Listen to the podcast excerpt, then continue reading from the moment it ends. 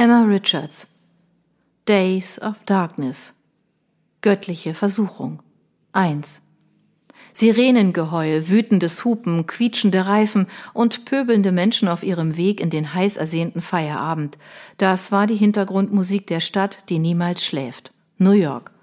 Der Wind trug den Lärm bis zu mir herauf aufs Dach, während ich gewandt das Geschehen weit unter mir betrachtete. Mit dem Lärm, Hand in Hand, stiegen die Düfte der Stadt zu mir herauf.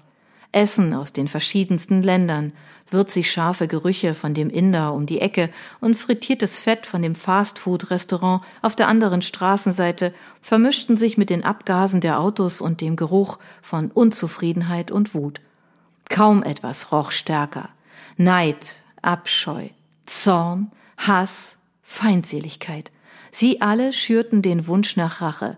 Rache am Chef, weil er einem die Kündigung ausgesprochen hatte, Rache am Ehemann, weil er fremdgegangen war, Rache an der Partnerin, weil sie einen für den heißen Typen aus ihrem Fitnessstudio verlassen hatte.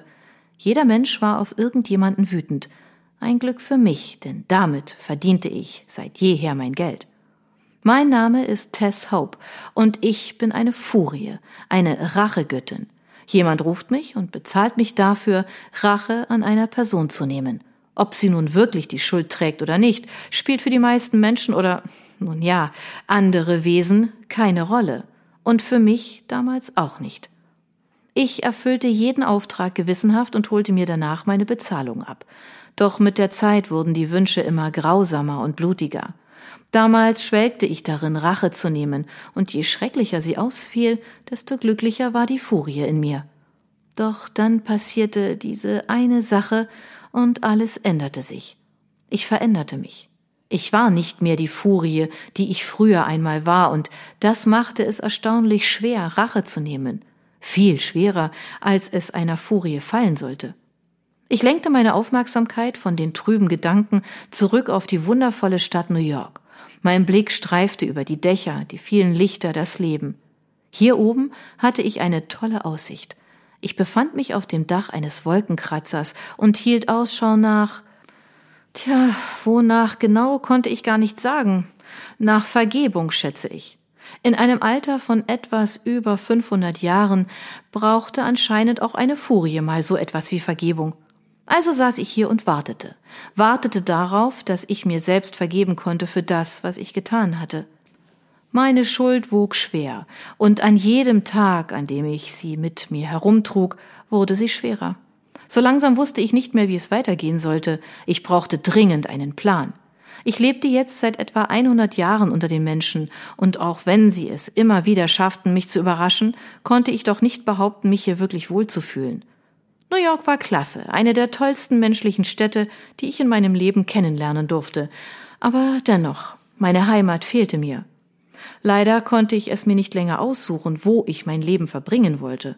Zumindest nicht in meiner Welt. Aus diesem Grund war ich hier. Die Schuld hatte mich hierher getrieben. Ich konnte nicht zurück. Mir blieb nur die Welt der Menschen. Dabei komme ich aus einer Stadt, die New York sehr ähnlich ist, geradezu zum Verwechseln ähnlich. Das war vermutlich auch der Grund, warum ich mich für diesen Ort auf der Erde entschieden hatte.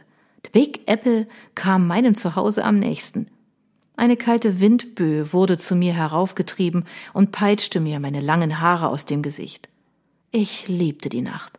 Ich war schon immer lieber auf der Straße, wenn es dunkel wurde und die Sonne sich endlich zurückzog, um an einem anderen Ort zu scheinen. Der Mond und ich, die Finsternis und ich, wir waren enge, alte Freunde. Einen Blick auf die Uhr werfend entfuhr mir ein bedauerndes Seufzen.